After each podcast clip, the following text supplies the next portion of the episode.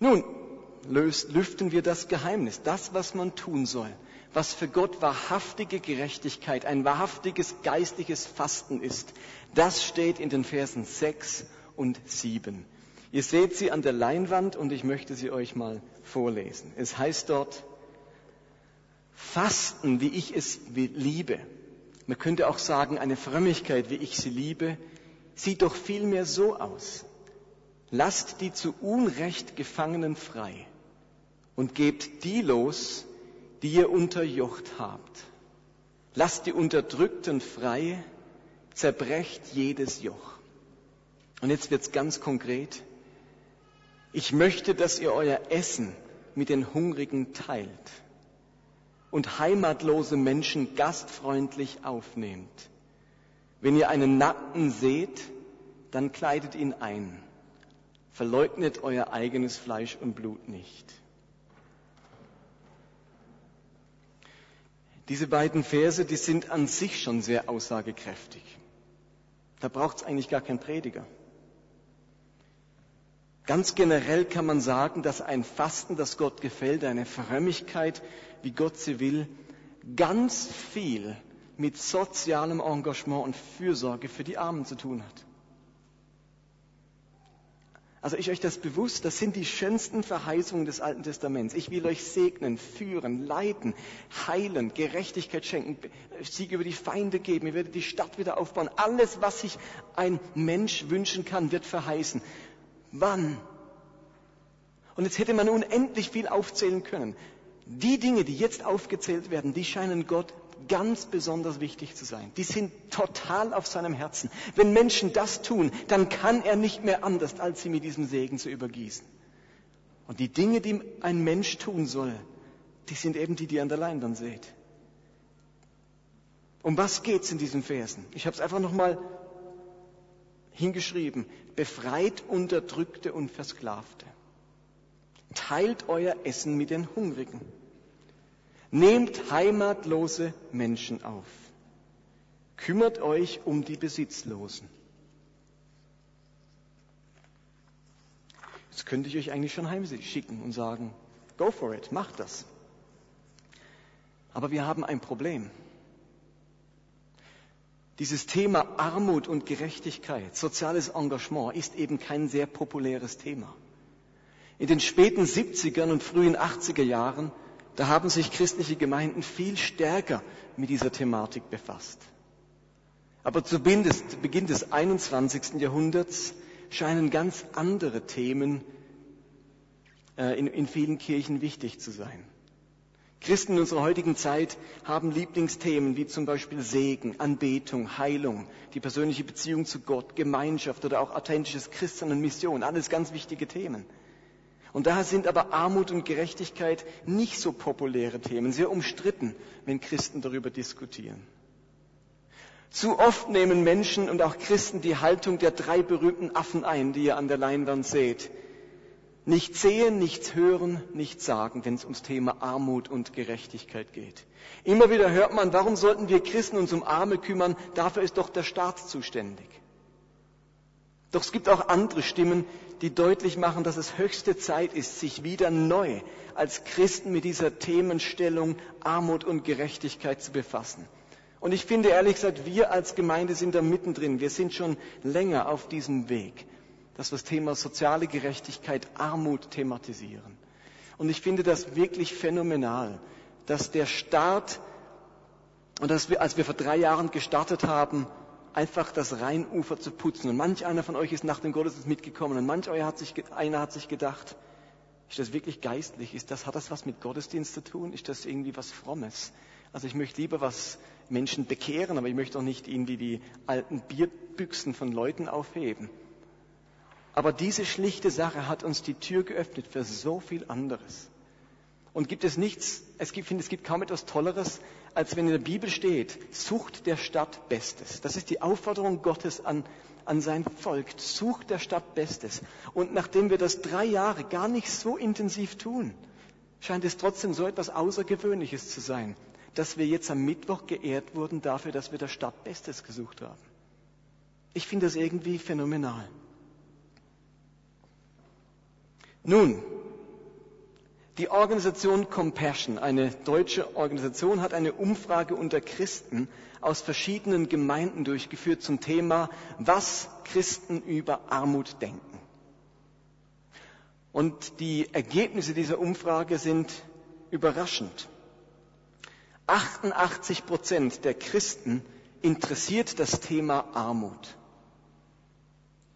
97 Prozent der Christen finden es wichtig, dass man sich sozial engagiert. 97 Prozent. 93 Prozent aller Christen finden, dass Kirchen und Gemeinden den klaren Auftrag haben, sich um Arme und Bedürftige zu kümmern. Ist gut, oder? Super. Aber jeder dritte Christ, also über 30 Prozent, gibt zu, dass in ihrer Gemeinde nie über Armut gesprochen wird. 97 Prozent finden, dass Kirchen sich kümmern sollten. Aber jeder dritte Christ gibt zu, bei uns wird nie darüber gesprochen. Und noch schlimmer, nur 17 Prozent der Christen tun tatsächlich etwas gegen Armut.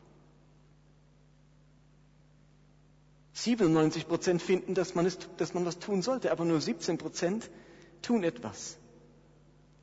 Wobei die Umfrage auch gezeigt hat, dass 72 Prozent gerne mehr tun würden.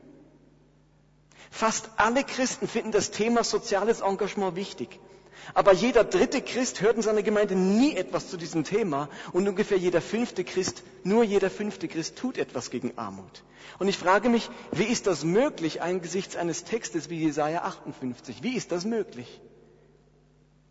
Wenn dort klar steht, kümmere dich um die Armen, versorg die Bedürftigen, für die Obdachlosen ins Haus, kleide den, der keine Kleidung hat, gib dem zu essen, der nichts zu essen hat. Wie kann es sein, dass, und wir stimmen da alle zu, aber nur 17 Prozent tut wirklich etwas?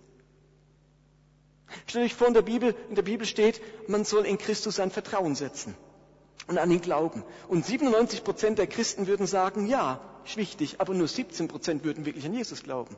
Würden sagen, kann doch irgendwie nicht sein. Oder 97 Prozent fänden, Gebet ist wichtig, aber nur 17 Prozent betet überhaupt. 97 Prozent finden, es ist wichtig, in Gottesdienst zu gehen, aber nur 17 Prozent der Christen ginge. Das wäre in allen Bereichen die Katastrophe. Aber beim Thema Armut scheint das irgendwie so zu gehen. Und die Frage ist, ist uns die Problematik des Themas Armut wirklich bewusst? Der aktuelle Welthungerbericht beziffert die Zahl der Menschen, die so stark von Armut betroffen sind, dass ausreichende Ernährung nicht gewährleistet ist, auf 1,02 Milliarden Menschen. 1,02 Milliarden Menschen hungert. Und das sind fast 100 Millionen Menschen mehr als im Vorjahr. Und der wichtigste Faktor dieser Zunahme um 100 Millionen ist die weltweite Wirtschafts- und Finanzkrise, also jene Krise, die durch unverantwortliche Finanzspekulationen zur Maximierung des Wohlstands von ein paar ganz wenigen ausgelöst wurde. Akua Saningong, der Vorsitzende der Aktion Kamerun für Afrika, hat gesagt, Armut ist wie eine Bestrafung für ein Verbrechen, das man nicht begangen hat. Die Armut zu besiegen ist keine Geste des Mitleids, es ist ein Akt der Gerechtigkeit. Jedes Jahr sterben rund 10 Millionen Kinder an Unterernährung.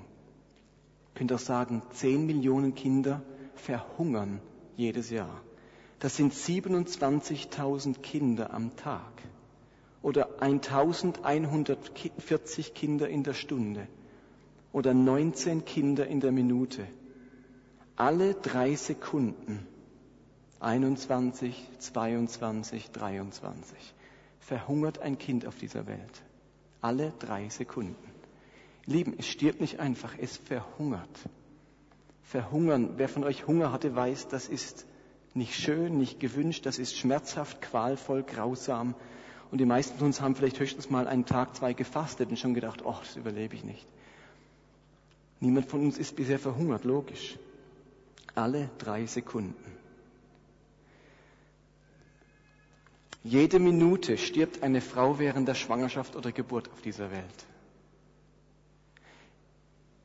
Jede Minute. Die Lebensmittelpreise haben sich nach einer Studie der Weltbank von 2005 bis 2008 um 83 Prozent verteuert. Die Preise für Reis haben sich verdoppelt, für Weizen sogar verdreifacht. Das sind die Lebensmittel, die diese Menschen dort essen. Beim Aldi wird es immer billiger. Habt ihr schon gemerkt? Neue Preisoffensive, Preisoffensive, weitere 900 Produkte im Preis gesenkt. Weizen und Reis hat sich die letzten Jahre verdoppelt und verdreifacht im Preis. Mehr als eine Milliarde Menschen hat keinen Zugang zu sauberem Trinkwasser. Viele afrikanische Länder verlieren mehr Geld durch Schulden, als dass sie durch Hilfe erhalten. 250 Millionen Kinder arbeiten, etwa ein Drittel davon unter unzumutbaren gefährlichen Bedingungen. 30 Millionen Kinder, das ist fünfmal die Schweiz.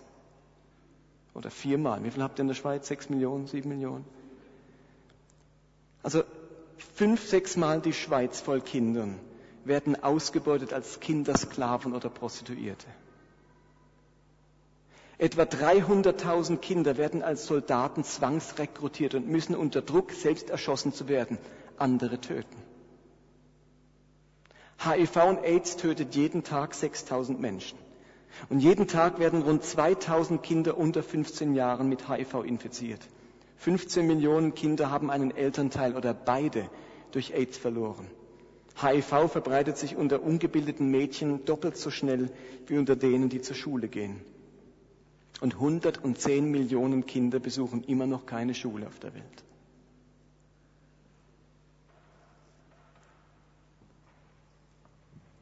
Das sind Fakten von Armut und Ungerechtigkeit auf unserem Planeten. Lasst mich noch ein paar andere Fakten bringen, nämlich wie steht es bei uns? Für Deutschland gibt es einen sogenannten Armutsatlas. Darin wird ersichtlich, wo es den Leuten in Deutschland am besten geht und wo es den Leuten in Deutschland am schlechtesten geht. Es gibt sicher auch für die Schweiz, ich habe es leider nicht gefunden, ich kann euch eins garantieren, die Schweiz ist top das Ganze ganz bestimmt noch. Also nochmal, über eine Milliarde Menschen auf der Welt muss mit weniger als einem Dollar am Tag auskommen. Das macht 30 Dollar im Monat. Als arm gilt in Deutschland jemand, der als alleinstehende Person 750 Euro oder weniger im Monat zur Verfügung hat. Und logisch, es gibt absolute Armut und relative Armut. Und bei uns ist natürlich mit einem Dollar ist überhaupt nicht mehr zu leben. Ist ja ganz klar, bei uns ist ja alles teurer. Bei uns gilt jemand als arm, wenn er weniger als 750 Euro im Monat hat. In der dritten Welt, wenn er weniger als 30 Dollar hat. Die obige Deutschlandkarte zeigt, in welchem Bundesland in Deutschland die wenigsten Menschen als arm gelten und in welchem die meisten.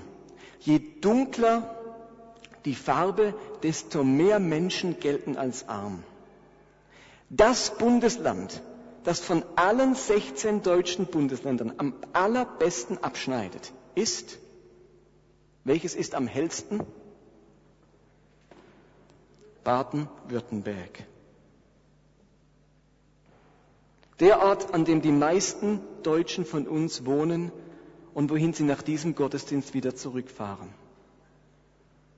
Würde man die Schweiz dazu nehmen, dann wäre sie wahrscheinlich in Weiß dargestellt. Während sonst auf der Welt alle drei Sekunden ein Kind verhungert, jede Minute eine schwangere Frau bei der Geburt stirbt und 300.000 Kinder, die eigentlich Fußball spielen sollten oder mit Puppen spielen, andere mit Waffen töten müssen, leben wir im wohlhabendsten Teil dieser ganzen Welt. Aus unseren Wasserhähnen kommt Tag und Nacht frisches Trinkwasser. Vor unserer Tür haben wir einen Stücki und damit einen Einkaufstempel erster Klasse. Ein paar Kilometer weiter in Grenzach steht der Supermarkt des Jahres 2009. Und in Pratteln bauen sie das tollste Vergnügungsschwimmbad, das die Schweiz je gesehen hat. Und dessen nicht genug. Zu alledem dass wir im Vergleich zum Rest der Welt auf aller, allerhöchstem Niveau leben und oft auch jammern, sind wir als Christen fest davon überzeugt, dass uns nach dem Wohlstand und der Üppigkeit hier auf Erden dann noch das ewige Paradies im Himmel erwartet, wo Gott uns tröstet und jede Träne abwischen wird. Okay? Seid ihr einverstanden? Wir leben im reichsten, wohlhabendsten, bestversorgsten, medizinisch, Nahrungsmittel und so weiter Teil der ganzen Welt. Und wir sind fest überzeugt, wir als Christen in diesem Teil werden nach dem Tod auch noch wunderbar getröstet und jede Träne unseres Leids wird abgewischt. Wohingegen wir selben Christen, ohne mit der Wimper zu zucken und ohne eine Träne zu vergießen, der theologischen Überzeugung sind, dass ein Großteil derjenigen Menschen, die nach Wochen des Hungerns schließlich elendig sterben, die nach vergeblicher Wassersuche leidvoll verdursten und nach quälenden Schmerzen, die man aus Mangel an Medikamenten nicht lindern konnte, wie Vieh verrecken, dann noch eine Ewigkeit in der Hölle schmoren werden. Ich bitte euch einen Moment innezuhalten und über die Perversität unserer eigenen Vorstellungen von Wohlstand, Gerechtigkeit und Gnade nachzudenken. So gut wie uns geht es niemand auf der Welt und auf uns wartet das Paradies. Milliarden, Millionen und eine Milliarde Menschen leidet schlimmer wie Vieh. Und wenn die sterben, dann wartet eine Ewigkeit Hölle auf sie. Ich finde diese Theologie zunehmend pervers. Jesus spricht hier eine ganz andere Sprache. In Lukas 16 erzählt er eine Geschichte zum Thema Armut und Reichtum. Und er sagt Folgendes. Da lebte einmal ein reicher Mann, erzählte Jesus. Er war immer sehr vornehm gekleidet und konnte sich jeden Tag jeden Luxus leisten. Könnte das was mit uns zu tun haben? Wir leben im reichsten Teil der Welt. Sind im Vergleich zum Rest, selbst wenn du eine alte Jeans hast und ein Hemd, wahrscheinlich vornehm gekleidet. Und die meisten von uns können sich Tag für Tag Luxus leisten. Jetzt würde ich sagen, ich leiste mir keinen Luxus. Siehst du irgendwelche Goldketten? Das ist ja immer eine Frage von Relation. Einen vollen Kühlschrank, ein Dach über dem Kopf, eine Krankenversicherung, ein Auto, das draußen auf mich wartet, eine Heizung. Das ist im Vergleich zum Rest der Welt Luxus. Vor dem Portal seines Hauses aber lag Lazarus, bettelarm und schwer krank. Sein Körper war über und über mit Geschwüren bedeckt. Während er dort um die Abfälle aus der Küche bettelte, kamen die Hunde und beleckten seine offenen Wunden. Lazarus starb und die Engel brachten ihn in den Himmel. Dort durfte er den Ehrenplatz an Abrahams Seite einnehmen. Auch der reiche Mann starb und wurde begraben. Als er im Totenreich unter Qualen erwachte, rief der Reiche laut, Vater Abraham, hab Mitleid mit mir, schick mir doch Lazarus, ich leide in diesen Flammen furchtbare Qualen. Aber Abraham erwiderte, mein Sohn, erinnere dich, du hast in deinem Leben alles gehabt. Lazarus hatte nichts. Jetzt geht es ihm gut und du musst leiden. Das ist das Gegenteil der Theologie, die ich vorhin geschildert habe. Du hast in deinem Leben alles gehabt, Lazarus hatte nichts. Jetzt geht es ihm gut und du musst leiden. In dieser gesamten Lazarus-Geschichte wird nicht ein einziges Mal der Glaube erwähnt, die Bekehrung oder eine Wiedergeburt. Die Geschichte sagt ganz schlicht aus, dass ein reicher Mensch, der sich nicht um die Armut und Not eines anderen gekümmert hat, am Ende in der Hölle landet. Und ein armer, geschundener Mensch, der in seinem Leben alles Elend erlebt hat, nach seinem Tod von Gott getröstet wird. In unserer Theologie landet der verhungernde Afrikaner, der sein Leben lang von Krankheit gezeichnet war und nach seinem Tod, äh, nach, gezeichnet war nach seinem Tod in der Hölle, um dort noch größeres Leid zu erleben. In Jesu Geschichte landet der verhungernde Lazarus, der sein Leben lang von Krankheit gezeichnet war, nach seinem Tod im Paradies um dort von Gott getröstet zu werden. Denkt mal darüber nach. Ihr Lieben, ich habe mich entschieden, den Geschichten Jesu zu glauben und seiner Theologie zu folgen. Und wir müssen uns bewusst machen, dass, in einer globalisierten Welt alle Armen, egal wo sie leben, vor unserer Tür liegen. Versteht ihr? In einer globalisierten Welt liegen alle Armen vor unserer Tür. Denn so oft habe ich gedacht, vor meiner Tür liegt keiner. Ist alles weit weg. In der Bibel gibt es über 2000 Verse, die sich mit den Themen Armut und Gerechtigkeit beschäftigen. Wie ein roter Faden zieht sich Gottes Liebe für die Armen und Entrechteten durch die ganze Bibel. In 5. Mose 15 steht zum Beispiel, Arme soll es bei dir nicht geben. Und ein paar Verse weiter heißt es, es wird immer Armen in eurem Land geben. Deshalb befehle ich euch, helft den Menschen großzügig, die in Armut und Not geraten sind. Und in Vers 7 lesen wir, wenn bei dir ein Armer lebt, irgendeiner deiner Brüder, in irgendeinem deiner Stadtbereiche, in dem Land, das der Herr dein Gott dir gibt, dann sollst du nicht hartherzig sein und sollst deinen armen Bruder deine Hand nicht verschließen.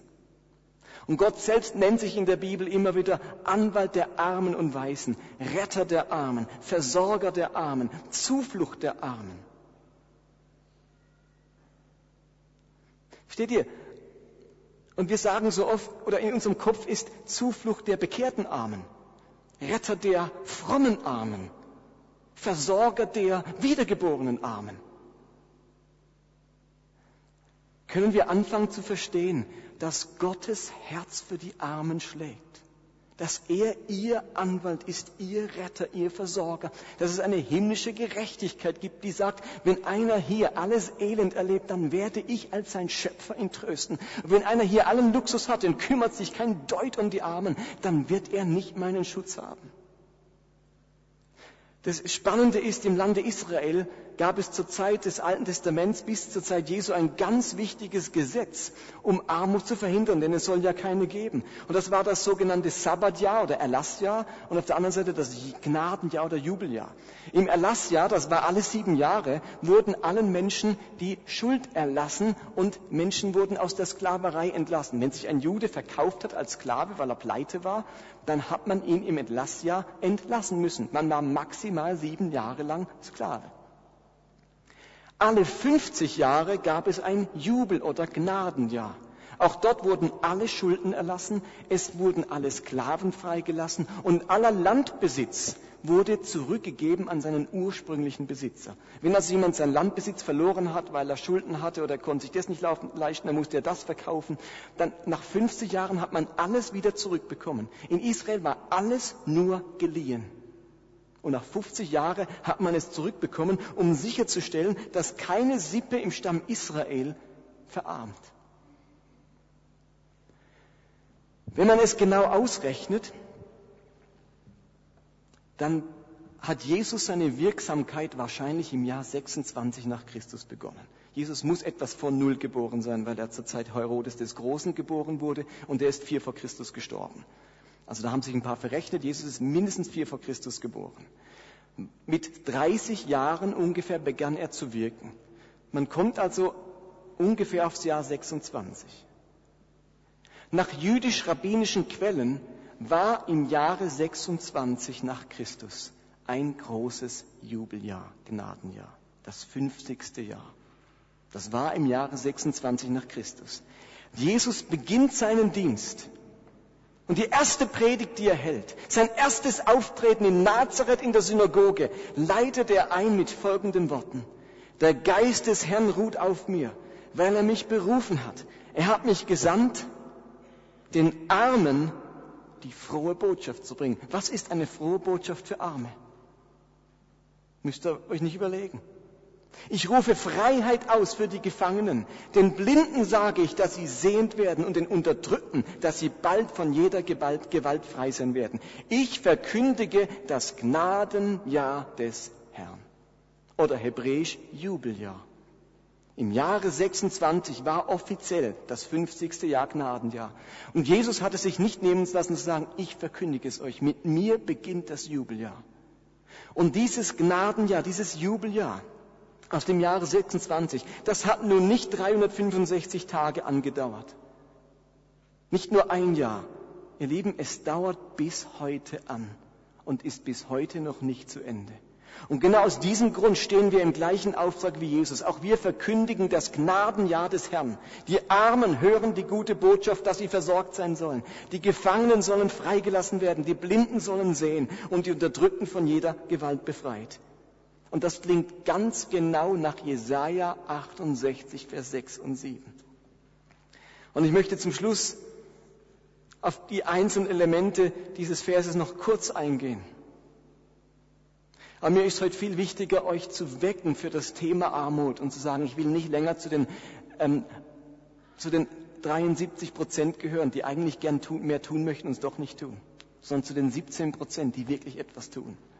Und es heißt in Vers 7, ich möchte, dass ihr euer Essen mit den Hungrigen teilt, Heimatlose gastfreundlich aufnehmt. Wenn ihr einen Nackten seht, dann kleidet ihn ein. Verleugnet euer eigenes Fleisch und Blut nicht. Also das Erste, das wir tun sollen, ist unser Essen mit den Hungrigen teilen. Hungernde speisen. Hand aufs Herz, mal ehrlich. Kennt ihr einen Hungernden? Kennt ihr eigentlich einen? Gibt es einen Hungernden in meiner Reichweite? Und ich meine es nicht eure kleinen Kinder, die dann schreien und nicht die Brust wollen oder ein Fläschchen wollen oder irgendwas. Natürlich, das sind auch Hungernde. Aber die werden ja auch versorgt. Gibt es einen Hungernden in meiner Reichweite? Ihr Lieben, wenn dem nicht so ist, kann ich das Gebot dann vergessen? Bin ich dann aus dem Schneider? Muss ich dann nichts befolgen? Teilt euer Essen mit dem Hungrigen. Ich kenne keinen Hungrigen. Okay, nächstes Gebot. Steht da, es ist ein bisschen zu einfach. Als wir jetzt in Willow Creek waren, also in Karlsruhe auf dem Kongress, sind wir abends durch die Stadt, um uns dann in dem Restaurant zu treffen, wo wir gut gegessen haben. Wir waren dreimal essen miteinander. Italienisch, mexikanisch und Tutti Frutti so irgendwie. Und dann war ich mit dem Daniel Bauer unterwegs. Und dann kamen wir beim Schlemmermeier vorbei, so einem Kiosk, wo es Schweinshaxe gab und Krustenbraten. Und dann haben wir uns dort was geholt. Und direkt nebendran saß in bitterster Kälte, es war ja irgendwie minus paar Grad, Schnee, ein Mann im Rollstuhl und hat dort gebettelt. Und dann sind wir weitergelaufen. Irgendwann dachte ich, das kann ich jetzt irgendwie nicht bringen. Und dann habe ich ihn gefragt, hätten Sie gern irgendwas vom Schlemmermeier? Dann meinte er, ja, ein Krustenbraten. Sie wissen dann schon, wie ich es gern habe. Also scheinbar isst er da ab und zu mal was. Und dann habe ich ihm so eine fette Scheibe Krustenbraten abgeschnitten, dass er am nächsten Tag immer noch was der, davon übrig hatte in seiner Tüte. Oder ihm abschneiden lassen und habe ihm das gegeben. Dann hat er sich sehr bedankt und so. Aber ich dachte irgendwie, ähm, was kostet mich das schon? Ich gehe dreimal essen. Da muss es irgendwie reichen, dass ich für so einen Mann noch ein Stück Krustenbraten übrig habe. Und es wird euch ja wahrscheinlich uns allen so gehen. Wir alle hätten es übrig und wir allen würden es gern machen. Man vergisst es nur. Man hat nicht den Mut. Man ist nicht genug motiviert. Vielleicht braucht man deswegen so einen Videoclip oder ein paar Fakten zu merken, hey, ich sollte motiviert sein.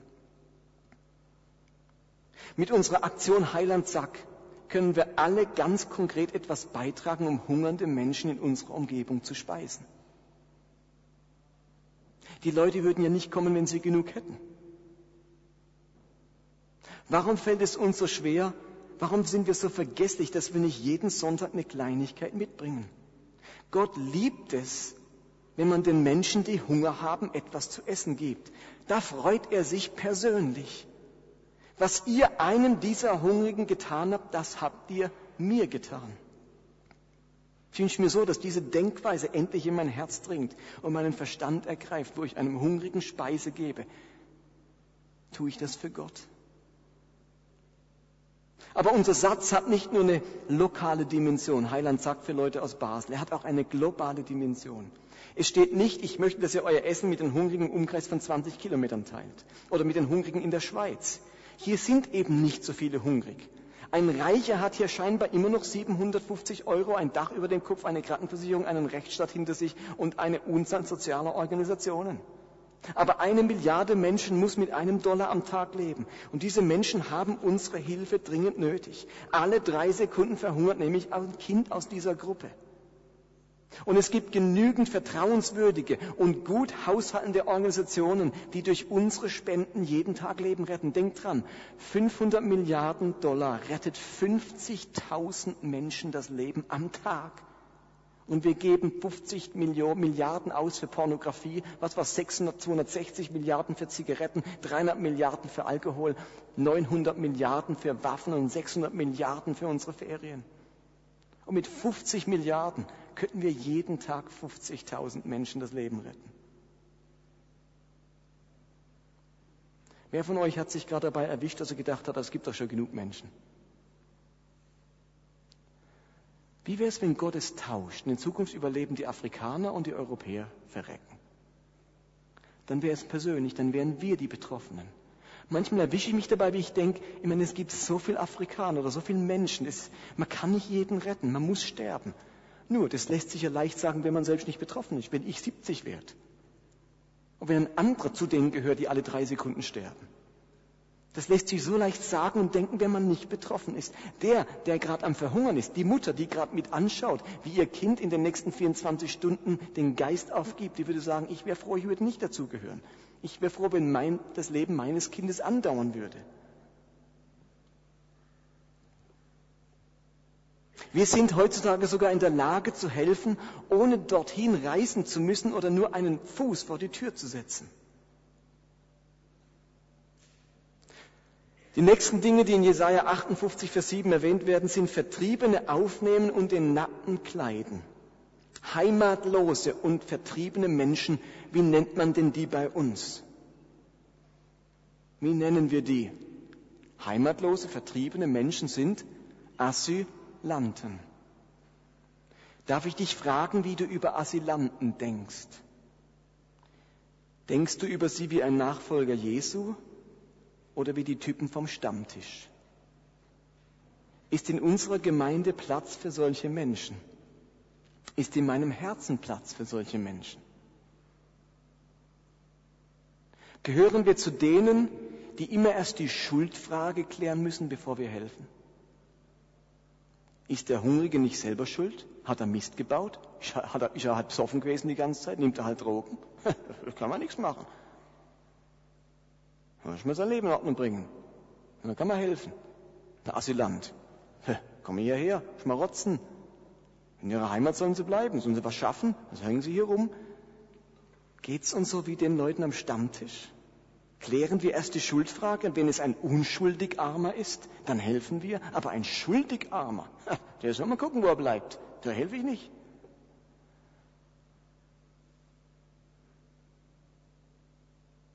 Gibt es unschuldig Arme? Wahrscheinlich gibt es die gar nicht.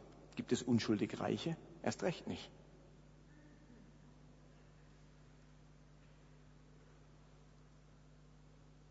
Nackte Kleiden geht in eine ganz ähnliche Richtung wie die hungernden Speisen.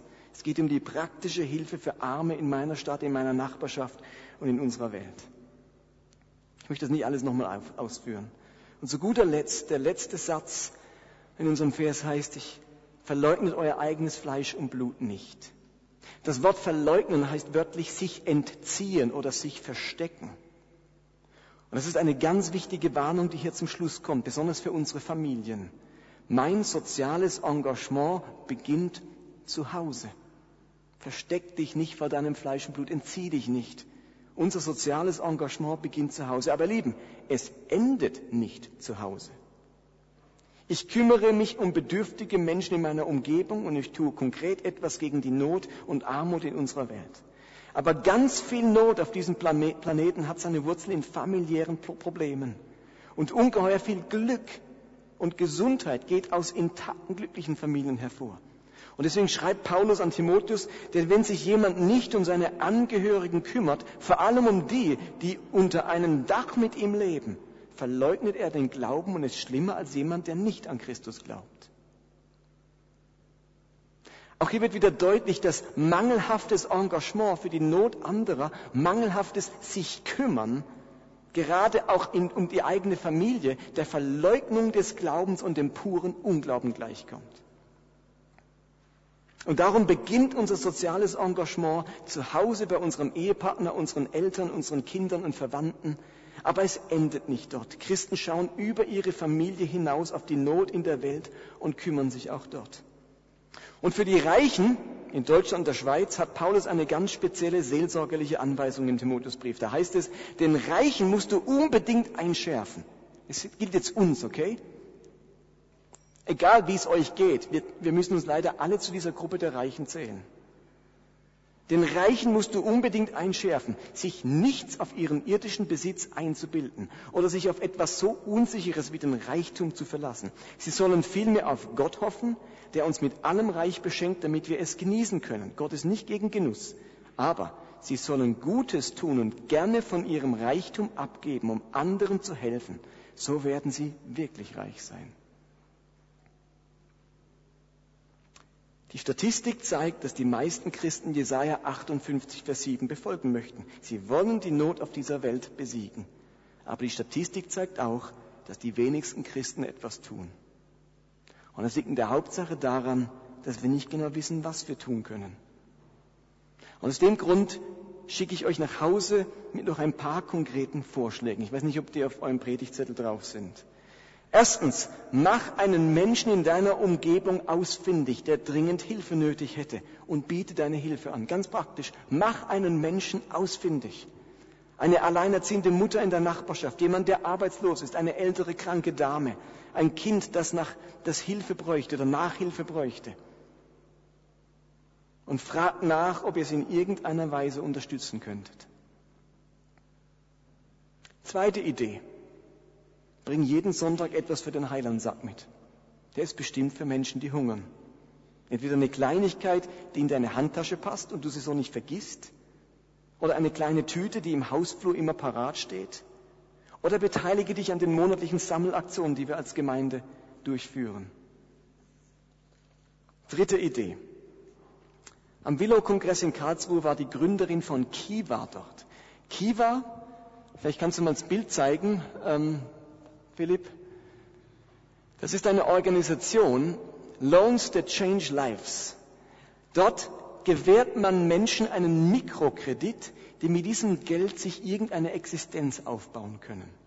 Man kann, also eine Person meldet sich, das wird dann alles überprüft vor Ort, mit Partnerorganisationen, mit Menschen, die dort sind, die sagen, ich, hätte, ich bräuchte 500 Dollar, um mir davon zum Beispiel eine kleine Existenz als Marktfrau auf dem Markt aufzubauen. Oder dann könnte ich mir zehn oder fünf äh, Ziegen kaufen und könnte anfangen, ähm, Ziegen zu züchten. Oder ich könnte mir dafür Saatgut kaufen und dann könnte ich einen kleinen ähm, Wirtschaftsbetrieb oder Bauernbetrieb anfangen. Und dann wird es genau überprüft und jetzt kann man den Leuten Geld spenden. Diese Frau hier zum Beispiel, die braucht 1050 Dollar und 78 Prozent sind schon zusammengekommen, weil Leute auf der ganzen Welt sagen, ich leihe der Frau 25 Dollar. Wenn da also so und so viele Leute zusammenkommen, hat sie ihre 1050 Dollar zusammen. Wir leihen es nur. 97 Prozent der Kiva-Leute, die Geld bekommen, zahlen es zurück.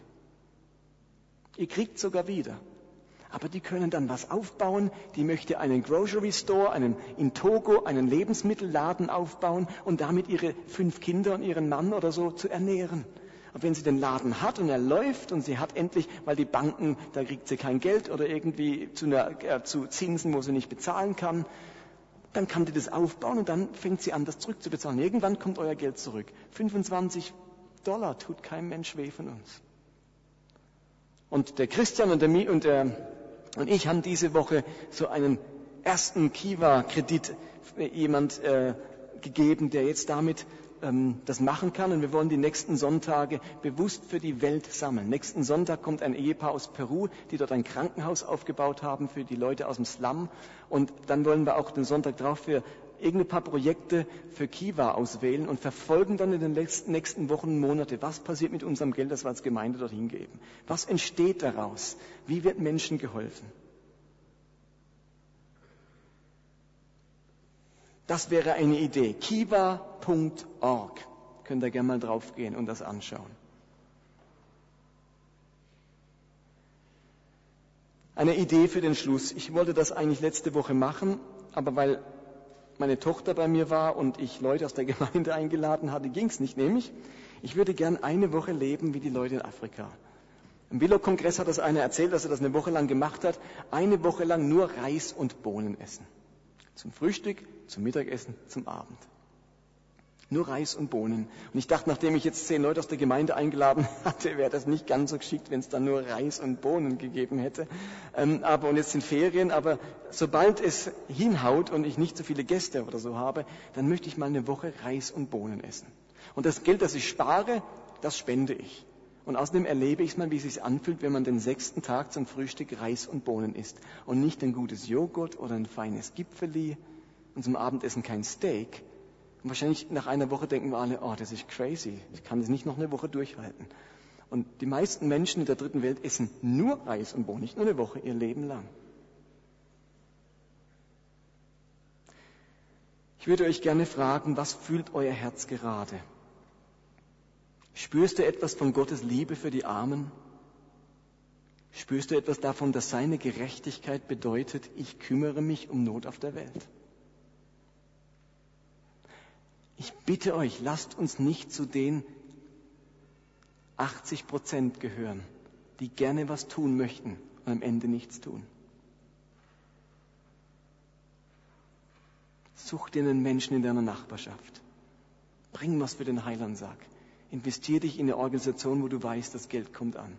Aber niemand kann den Leuten helfen außer uns. Niemand. Nur wir haben das Geld dazu. Du kannst nicht denen aus Togo sagen, die aus ähm, Elfenbeinküste sollen euch helfen. Die haben alle kein Geld dort. wir sind's. Die Baden-Württemberger und die Schweizer